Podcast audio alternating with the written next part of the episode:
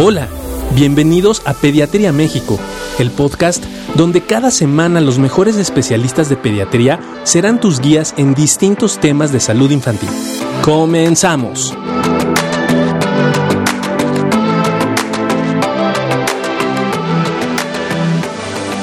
Hola, ¿cómo están queridos amigos? Bienvenidos a una cápsula más de la Asociación de Médicos del Hospital Infantil de México y el día de hoy tengo el gusto, el honor de tener al maestro Félix Gaitán, jefe de la unidad de trasplantes del Hospital Infantil de México, Federico Gómez. Félix, muchas gracias por estar con nosotros.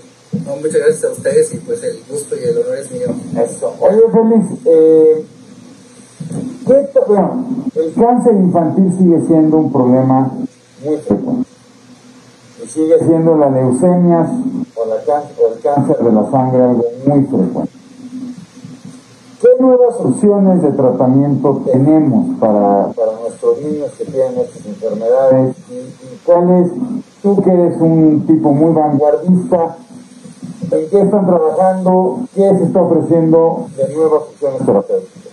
Ok, pues mira, Lalo, este, pues sí, efectivamente el cáncer sigue, bueno, sigue siendo una, un problema epidemiológico en, en nuestro país.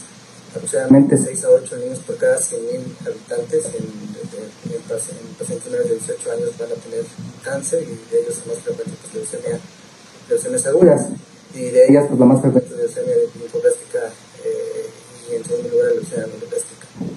Eh, es muy importante verlo. ¿Qué, qué, qué, qué es lo que tenemos nuevo para leucemias? Pues dependiendo de, de- de- desde qué punto de vista lo, lo podemos ver. Como, como quien dice es, desde dónde ve uno los toros. No puede estar ahí enfrente, puede estar desde este lado. Entonces, yo voy a tratar de, de explicártelo desde el punto de vista en, en forma general. Uno como clínico, como clínico diría, bueno, pues qué nuevas opciones tenemos, qué podemos estar escuchando, pues prácticamente nuevos tratamientos que siguen día a día, eh, sobre todo en países del primer mundo y que afortunadamente tenemos nosotros acceso a esa tecnología.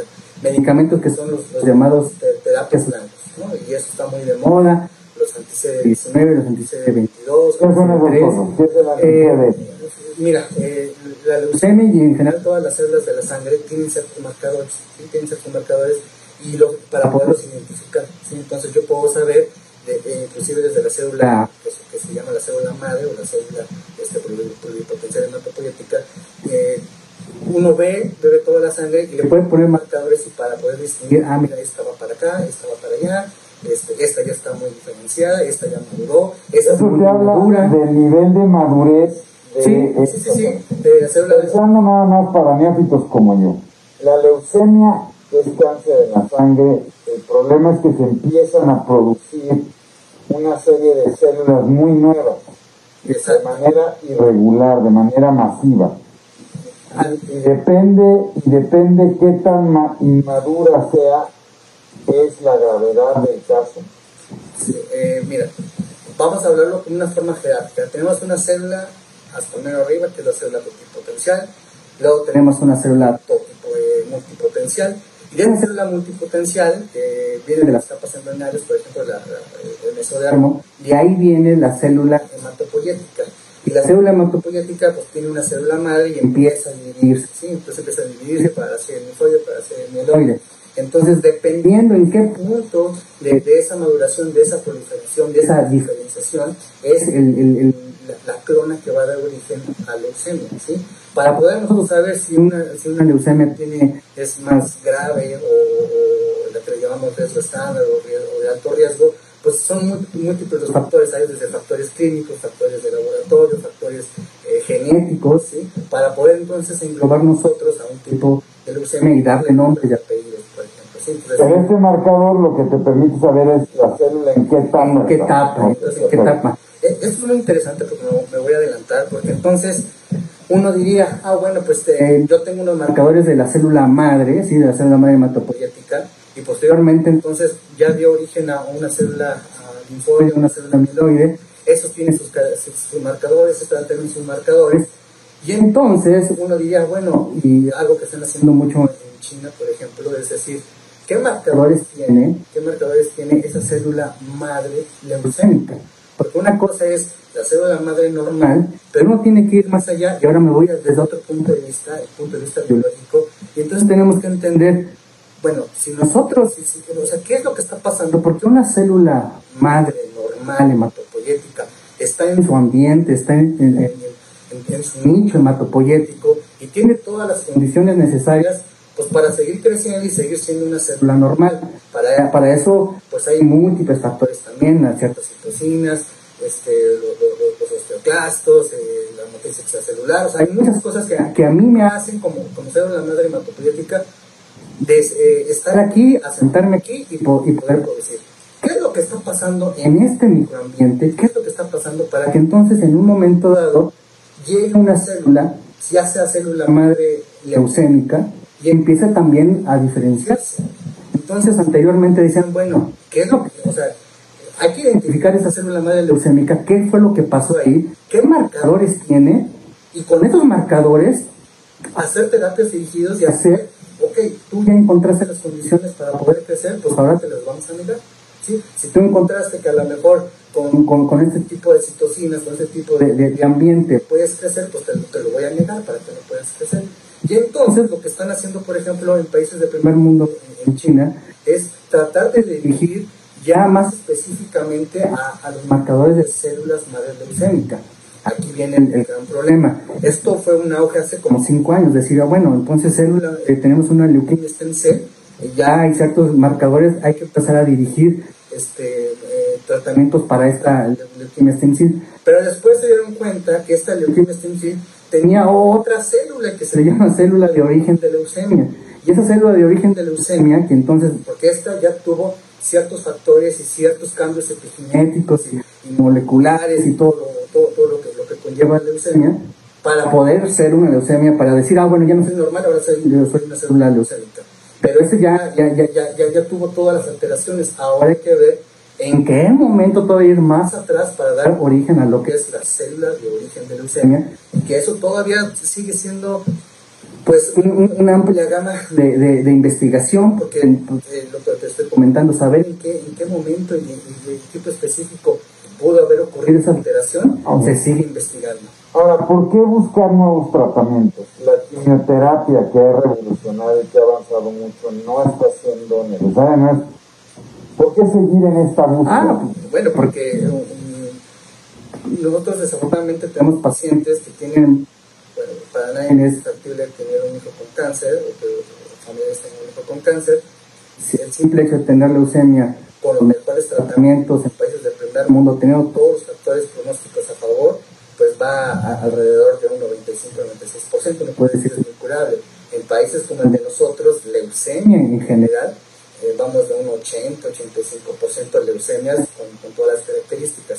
Pero son tratamientos largos, obviamente hay intensidad de, dosis, hay efectos de, la quimioterapia y pues eh, obviamente lo que se trata es controlar la enfermedad y tener obviamente la menor toxicidad, los menores efectos secundarios y posteriormente hacer que los pacientes tengan una reintegración social, tengan una mejor calidad de vida. Entonces no es fácil estar viniendo rompe con toda la dinámica de la familia, venir a los hospitales eh, cada semana a, a aplicarse su quimioterapia, tener todos los efectos, vivirlos día a día, pues es, es, algo complicado. Y lo que se trata pues obviamente es tener la cura totalmente definitiva del cáncer en, en el futuro. Eh, ir directamente a esa célula madre leucémica o esa célula de origen de leucemia para poder hacer que efectivamente ya no haya, eh, que esa célula no tenga la capacidad de seguir produciendo células anormales y les empiece a aumentar el torrente sanguíneo. entonces, tratar de frenar. Lo que tenemos actualmente es cuando ya está totalmente diferenciada, ya un cúmulo de células a nivel sistémico, y pues entonces lo que nosotros tratamos de hacer es dar quimioterapias que son muy efectivas, la, la quimioterapia que actualmente tenemos, y que logramos una, una remisión de la enfermedad, que eso se refiere a controlarla, pero cuando queremos ya la supervivencia, o sea, que ya se quede ya de por vida sin, leucemia, ah, la cuestión es que hay recaídas. Y eso es otro tema de investigación, qué es lo que está pasando, por qué si ya no tenías leucemia, si ya le hizo una quimioterapia efectiva, si en su momento estuvo clínicamente bien y, con una enfermedad mínima residual negativa, ¿por qué llega a haber recaídas? como te comento, es una amplia gama de, estudios este, biológicos, sobre todo inmunológicos, para saber cuál es el comportamiento de este ser. Entonces, eso es algo muy Entonces, aunque hay tratamientos bastante eficaces, sí, la idea es tener medicamentos mucho más Sí, dirigidos claro. que te permitan erradicar mejor la enfermedad con menor efectos secundarios y probablemente en un menor tiempo, un tiempo más corto. Y ahorita hay dos tendencias. Una que es básicamente para aquellos pacientes que ya le dicen quimioterapia y que remitieron, eh, perdón, que, que, que, regresó a la enfermedad, que es eh, las terapias blancas, como por ejemplo el cortesomib, eh, el, medicamento que se llama Blina. O sea, son medicamentos que quizá, bueno, ya, ya, ya, ya esta, este leucemia desafortunadamente regresó, es una leucemia resistente, entonces hay que dar nuevos tratamientos para acabar con esa resistencia de la leucemia. Entonces, eso es algo también muy nuevo en México, el medicamento con, con Blina o con las células eh, CAR-T-cells, que, que es una terapia muy, muy, muy novedosa a nivel de, de primer mundo, este, donde, donde al niño se le, se le extraen las células T, se manipulan genéticamente luego otras se vuelven a reinfundir, para, pero ya están modificadas para que puedan atacar directamente a las células de de leucemia.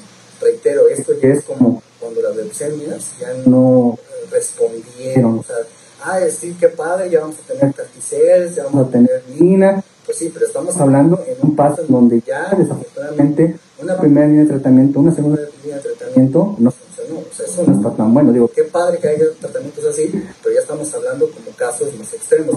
Lo ideal sería que pues efectivamente desde un inicio, desde un inicio tú ya tengas la seguridad que efectivamente por un tratamiento ya más innovador, pues puedas hacer que la leucemia efectivamente se erradique, como lo que te dice el, eh, por ejemplo en el protocolo de San John, están viendo que hacen la enfermedad mínima residual, eso se refiere. Es un hospital muy importante en Estados Unidos que se dedica a cáncer. Exacto. Y ellos lo que hacen, por ejemplo, en, en- en ciertas fechas, toman lo que es la enfermedad mínima residual, que es un estudio muy específico para saber si todavía tiene células en, en- en- el cuerpo, y ellos teniendo un, un cierto número, dicen, ah, ok, ¿sabes qué?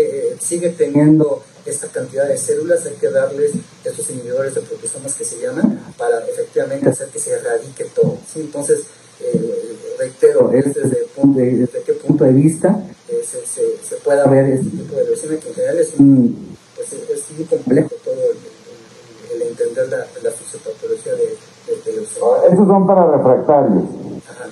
Para refractarios. Y para las quimios nuevas, Son las terapias blancas, las Ok. terapias blancas que son lo, que dirigidas Específicamente contra una célula. Y es individualizada para cada Sí, persona. hay, hay, hay que estudiar bien al ¿Y paciente. cuándo le hago el trasplante tú? Ah, bueno, mira, nosotros, yo soy el jefe de trasplante, Por eso me pregunto si sabes.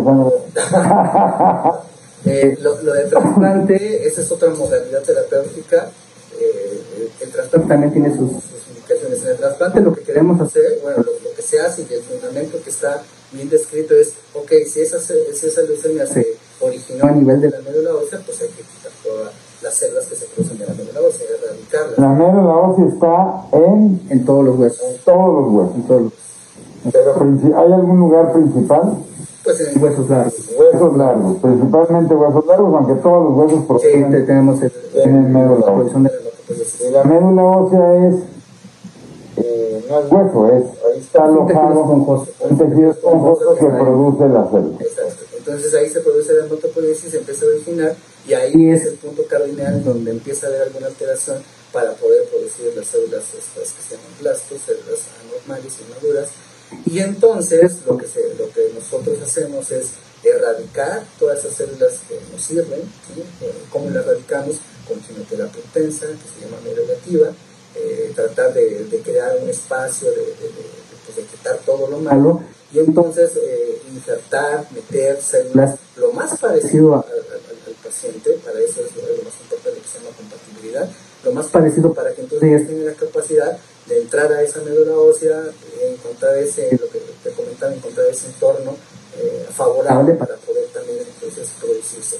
Eso es muy importante porque no podemos meter cualquier tipo de células, ¿sí? tiene que ser lo, lo más compatible posible para tratar en cierta forma de engañar al cuerpo y decir, bueno, son de las mismas células, porque esas células, al ser de otro, de, otro individuo, pues tienen la capacidad de, de- de identificar, como bien, lo- bien lo sabes, el decir, pues esta, esto sí me pertenece, esto no me pertenece. Entonces, para eso es el HLA, para decir, ah, bueno, esas células eh, tratar de reconocer en su nuevo cuerpo que efectivamente es algo más compatible con, con ella y que haga sus funciones normal y que no empiece a atacar a- a- al El complejo mayor de histocompatibilidad que se definió hace mucho tiempo tiene es, es esta parte de las células que reconoce lo que es mío y lo, que, no es mío. Y de alguna manera eso ayuda. Ahora, en, en cáncer, pues lo que está pasando es que no le está reconociendo estas células como anormales, ¿no?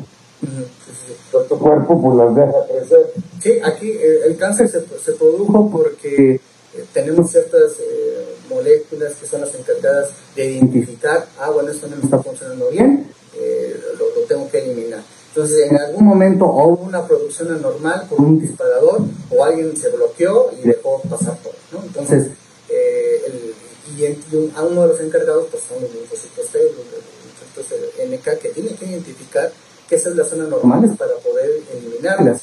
En este caso, pues ya... Son como los policías del cuerpo, ¿no? Sí. se llaman los linfocitos T, que son malos, y los más malos son los NK o Natural Killers, ¿no? que son los que están atacando. Atacando células de virus. Entonces, ahora, ¿yo cómo identifico qué parte de la médula le cambio? ¿Le cambio la médula de todos lados? Sí, eso es algo sistémico. Eso es algo sistémico. Entonces, la quimioterapia sistémica ah, tiene, tiene un efecto principalmente a nivel de la médula, en donde pues entonces eh, inhibe la proliferación de todas las células y pues entonces lo deja en blanco, es como si fuera un campo en donde pues se sembró algo y pues se está produciendo, se está teniendo una producción. Tienen limones en vez de naranjas. Pues, hay que quitarlo y ahora hay que volver a sembrar. Entonces tú quitas todo con la quimioterapia mieloblativa y, y entonces hacemos una reinfusión de células lo más parecido al, al, al, al, paciente para que esas células tengan la capacidad. ahora de hacer una hematopoiesis normal. En general son los papás, ¿quién es el que tiene no, no, más no, parecidas? Lo que vimos en, en aquellas clases de, de biología en, en, la facultad, pues hay leyes de Mendel. Eh, uno es la mitad genéticamente de papá y de mamá, entonces el, el, que tú tengas un donador que sea tu papá o tu mamá es 50% para fines no es la mejor opción. Sí, sí, sí, sí hacemos este tipo de trasplantes, tiene también sus, sus limitaciones muy específicas y es el que se llama trasplante apludéntico. Cuando no encuentras un donador o X. Aquí lo que estamos haciendo en el, en el hospital. Eh, ¿Por qué te puedo donar mi médula? Sí, eh, qué bueno que tomas ese tema porque necesitamos gente, en México necesitamos tener un banco de donadores.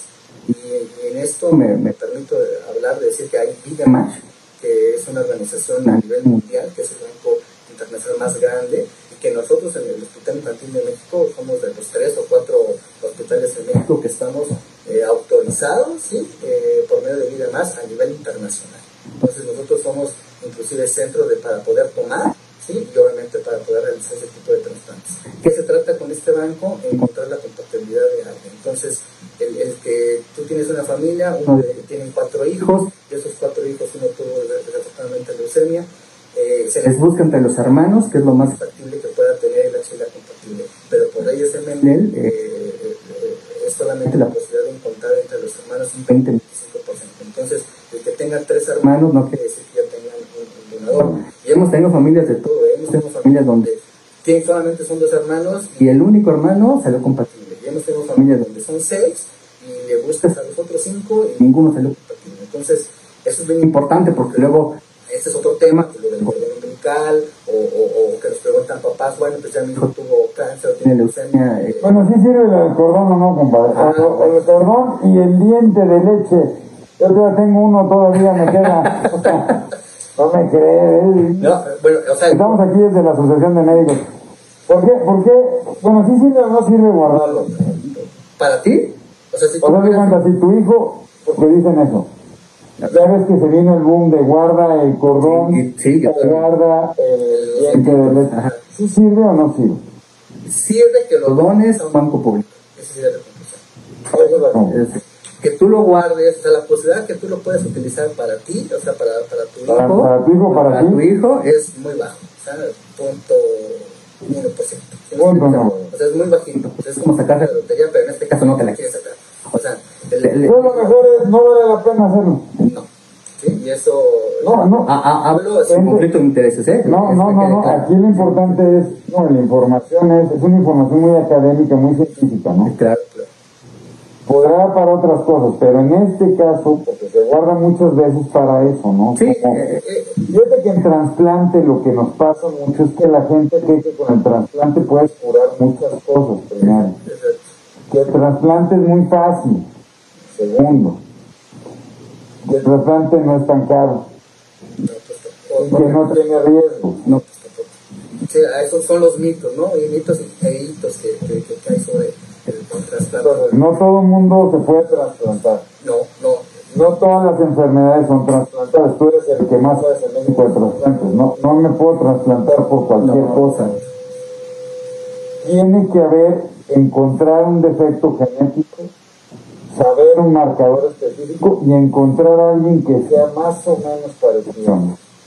El, la indicación de trasplante va a depender del tipo de enfermedad. Eso, eso es lo más importante. O sea, si hay varias enfermedades que se pueden beneficiar por un trasplante, eh, sí. ¿Como cuáles? eh, Ah, tumores sólidos, inmunodeficiencias, eh, algunas enfermedades metabólicas. Por ejemplo, ahorita está el, el, el- el boom en países del primer mundo y que estamos tratando también ya, empezamos a ver, ya tenemos contacto con la Institución de Diabetes tipo 1, ¿sí me explico? Entonces, hay, hay, hay, hay, hay una amplia gama, sí, pero como es bien claro, o sea, no es que haya todo trasplantado, pues no, ¿verdad? O sea, hay, indicaciones muy precisas. Y también algo que tenemos que, que, saber, que el trasplante, ah, ok, en caso de leucemia, pues lo voy a ocupar porque efectivamente en la mayor parte es, ya no me, ya no me funciona una primera línea de tratamiento, ya no me funciona una segunda línea de tratamiento, que buscar una mejor opción y entonces para O sea, poder el trasplante no es la primera opción no, totalmente. en leucemias, en leucemias no, pero por ejemplo en inmunodeficiencia sí. En inmunodeficiencias, por ejemplo, eh, eh, eh, el sistema inmunológico, que también viene parte de ahí, en, en primo hermano de la hematopoiesis, que empieza a, a tener muchos cables, por así decirlo, en enfermedades reumatológicas, donde hay una situación específica donde no funcionó, habría que hacer un reseteo. Decir, ah, bueno, pues voy a resetear aquí, voy a volver a pagar para volver a aprender y que vuelva a funcionar todo. Entonces, por ejemplo, en inmunodeficiencias primarias es muy claro la, la indicación que si tú estás bien diagnosticado en inmunodeficiencia primaria, obviamente también va a depender del tipo. Y si lo trasplantas eh, antes, por ejemplo, antes de- de- del año de edad, tienes una supervivencia hasta del 90%, porque luego después este, este, este, el- la evolución clínica de estos niños se infectan, se infectan, se infectan y después llegan con un daño orgánico que ya es difícil inclusive ofrecer ese trasplante. Entonces, eh, tenemos que, es muy importante, o sea, no, no, no todos son iguales, por ende, y obviamente el- va a depender del tipo de enfermedad para poder saber cuál es la mejor opción que se le puede ofrecer para el trasplante. En el caso de nosotros, que es más específico en oncología, el trasplante, por ejemplo, en leucemias es cuando tienen una recaída. El, el, el que, ¿qué te habla una recaída? Una recaída te habla de que si ya le diste un tratamiento efectivo, tienes quimioterapia que, que debe de responder y aún así recae el paciente, pues me habla de una quimioresistencia, me habla que una célula pues le valió lo- la quimioterapia, pues, entró y le expulsó todos los fármacos y pues cada vez se hace más fuerte, por así decirlo, ¿no? Entonces, esa, esa, esa leucemia obviamente va a volver a recaer y a recaer.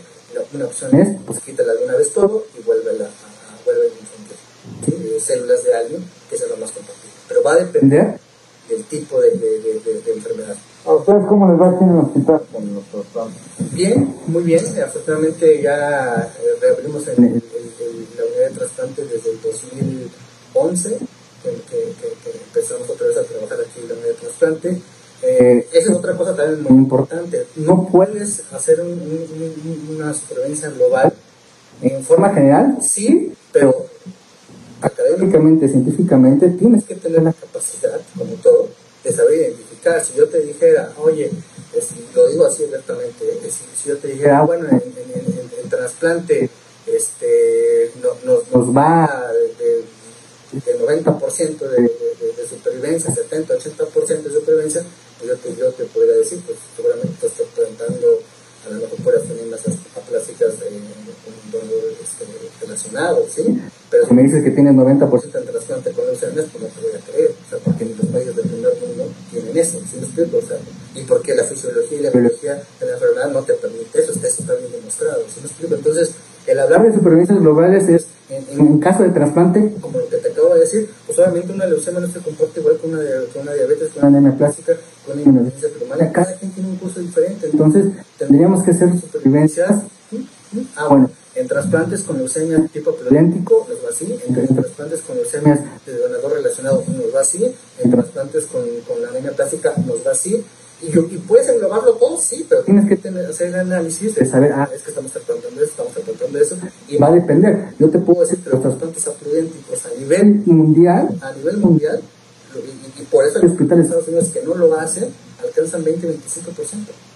¿Sí explico? Entonces, eso, y, oye, pero ¿por qué tan bajo? Bueno, porque estos pacientes tienen, eh, eh, para empezar, el, tipo de, de, niños son ya con niños con leucemia refractaria, que tenían supervivencias de menos del 5%, y es una opción, es una opción de tratamiento que la idea es, una cosa es aumentarla a, que remita la enfermedad, tratar de alcanzar un 50-55% de remitir la enfermedad, eso quiere decir que se controle, pero obviamente que darles un seguimiento a largo plazo, o sea, no, no solamente decir, ah, bueno, te trasplante, ya estás bien, ya, éxito, no, pues sí que bueno que tienes una llevas una palomita, pero hay que darle una secuencia, y las supervivencias globales a 5 años a nivel internacional oscilan entre el 20 y el 25%, ¿sí? comparado con el donador relacionado que oscila entre el 60 y 65%, cosas que tenemos aquí en el hospital. Entonces, estamos a nivel de primer mundo y pues es lo reportado. Y, y, eso causa controversia porque dicen, oye, pero 25-30% de la plenética, pues es lo reportado. ¿Y por qué tan bajito? Pues porque eh, empezamos que el donador fue un papá o una mamá.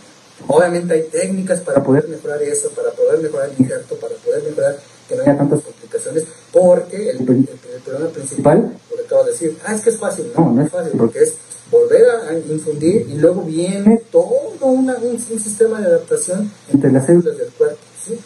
Y, algo que, que quiero, lo voy a decir, presumir, presumir en el hospital, es que tenemos algo que se llama fotoféresis extracorpórea. Esto, ¿Otra vez? Fotoféresis extracorpórea. Fotoféresis extracorpórea. ¿Sí? Entonces, eh, eh, eh, muy... este es un tratamiento, como, como te tú haces raíces de trasplante, posteriormente viene una gama de complicaciones, entre algo que se llama enfermedad contra hospedero, no huésped, hospedero. Porque quiere decir que, que, que las células que están en, el cuerpo atacan el hospedero, o sea, el, cuerpo del niño, lo, lo, reconocen como extraño y empiezan a atacarlo. Si fuera enfermedad infarto contra huésped, eso quiere decir que es la propia célula la que se está eh, muriendo, ¿sí? Entonces ahí estaríamos perdiendo el trasplante. Estamos hablando de enfermedad infarto contra hospedero. O sea, la célula está tan funcional que empieza a atacar a, a, a, los hospederos, al cuerpo. ¿Qué es la fotoféresis extracorpórea? Eh, es, igual con una maquinita que tenemos, que justamente la, la, la, tenemos en el hospital, eh, hacemos, eh, la activamos con ciertos, eh, con ciertos este, medicamentos, sí, se le ponen ahí, para que entonces esos linfocitos T, que son los responsables de atacar el cuerpo, los hagan. ¿Por qué? Porque cuando los linfocitos están muy reactivos, una amplia gama de algo que se llaman inmunosupresores, esteroides, eh, ciclosporina, methotrexate, hay una amplia gama de inmunosupresores, pero todos tienen efectos secundarios. Entonces, afortunadamente vemos a niños con mucho, muchas complicaciones, muchas circuncitos por el esteroide, con estrías, con hiperglicemias, eh, con diabetes secundarias, con mayor alteración de infecciones, entonces todas las complicaciones y esta fotoféresis extracorporal lo que hace es, pues bajas, eh, eh, bajas la actividad de los linfocitos T y obviamente por ende bajas toda la actividad de, los medicamentos. Esto es algo extraordinario, no, no solamente sirve para, para enfermedad hospedero, ya lo estamos practicando con reumatología, que también es algo que nos enorgullece aquí, que tratar pacientes con enfermedades reumatológicas también se ven beneficiados. Porque, eh, sí, que también son aquellos sistemas inmunológicos pues, que están todos alterados, están prendidos, prendidos, prendidos, prendidos, prendidos, los metes en fotoféresis extracorpóreo, les bajas la, la, intensidad, por así decirlo, y tienes un mejor control. Y esos pacientes, y pasa lo mismo, ellos utilizan muchos biológicos que, que ya le puse que ya le puse otro, y pues nomás sigue súper despierto el sistema inmunológico y se ataca y se ataca y se ataca y con este, con este tratamiento.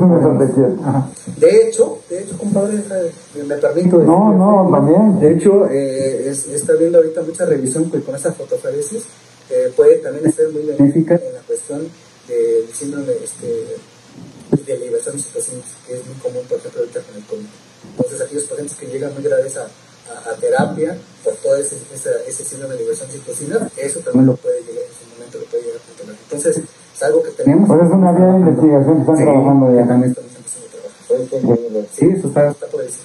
Entonces, pero obviamente no, estar ahí. No, es un campo de investigación y digo, se nos ha ido rapidísimo esta media hora impresionante, ¿no? Este, pero a mí me da mucho gusto y la verdad es un reconocimiento público que hago al doctor Félix Gaitán, que es un extraordinario médico, que está en la vanguardia de investigación, que estás afortunadamente trabajando sobre eso y todo eso que nos comentas. Este, bueno, yo espero que, que les haya parecido muy interesante. Conclusiones, concluimos. ¿Qué puedes concluir? ¿Qué les quieres decir? Pues, pues aquí me, me, me remito a la, a la cuestión de la prevención. ¿sí? Eso yo creo que tenemos que, no, no, no podemos dejarlo a un lado.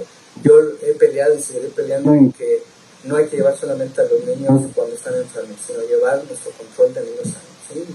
Aunque nos cueste un poco de trabajo todos, bueno, la mayoría de somos papás y, y pues tenemos muchas actividades, pero no dejar de olvidar que la salud de nuestro hijo. Que aún con la pandemia los dejen de estar revisando, es muy importante. Sí, digo, hay que tener más medidas, hay nuevas este, modalidades, eh, estamos al día a día, pero es muy importante porque con base a eso, y, y, y me estoy uh, yendo a un primer nivel con un médico general y a un segundo nivel que es pediatra. ¿sí? Entonces, de, de, nada sirve tener este X o Y seguros o el cordón umbilical ahí resguardadito, si ni sabemos, Se ve muy bonito sí, ahí sabemos para qué te puede servir, para qué te puede funcionar, y ojalá ni lo, lo, lo, lo utilices, pero este lo más lo principal es seguir con el control de niños Bueno, y a ayudar. mí, yo te voy a decir una cosa, y aprovecho para decir, o sea, es fantástico que a pesar de que ha mejorado la supervivencia en cáncer en sangre, lo cual no ha pasado, por ejemplo, en tumores del sistema nervioso central, ¿no? Que, que- que tenemos, ha sido más difícil. El hecho de tener nuevas herramientas y estrategias de tratamiento que mejore la, la la eficacia y la calidad de vida de estos niños es increíble. A mí me parece que eso es muy loable y que, y que, pues, para ti es un trabajo extraordinario. Felicitarte, este, veras feliz. Y que sigas avanzando en esto, ¿no? Porque mucha gente, ¿no? Que sepan que existen esos tratamientos y que se dan en nuestro país, ¿no? Porque a veces la gente los lee y piensa que nomás se dan En. España, en- no, también en, México tenemos ese nivel de calidad, lo cual nos hace muy felices. ¿Qué más? No Más que, más que agradecerte. Esperemos que tenerte aquí más frecuente. Nos quedan varios temas. Varios temas, varios temas. ¿Cuáles temas? fortuna de cáncer, cordón umbilical, ¿qué más te El cordón dar? umbilical eso es muy importante. el diente, no, no. A mí ya se me están cayendo los dientes que no son de leche y es por eso. Estimado Félix, muchas gracias. No, gracias a estén muy bien. Esto fue otro episodio de Pediatría México. Y recuerda, los países caminan con los pies de sus niños. Si este episodio crees que le puede ayudar o servir a alguien, por favor compárteselo. Le podrías estar ayudando mucho más de lo que te imaginas. Síguenos en nuestras redes sociales. En Facebook e Instagram nos puedes encontrar como AMHIMCDMX, AM de Asociación de Médicos, HIM de Hospital Infantil de México y CDMX de Ciudad de México. Nuestra página web es Para cualquier duda o comentario, escríbenos al correo electrónico pediatriamexicopodcast.gmail.com. Gracias por acompañarnos. Hasta la próxima.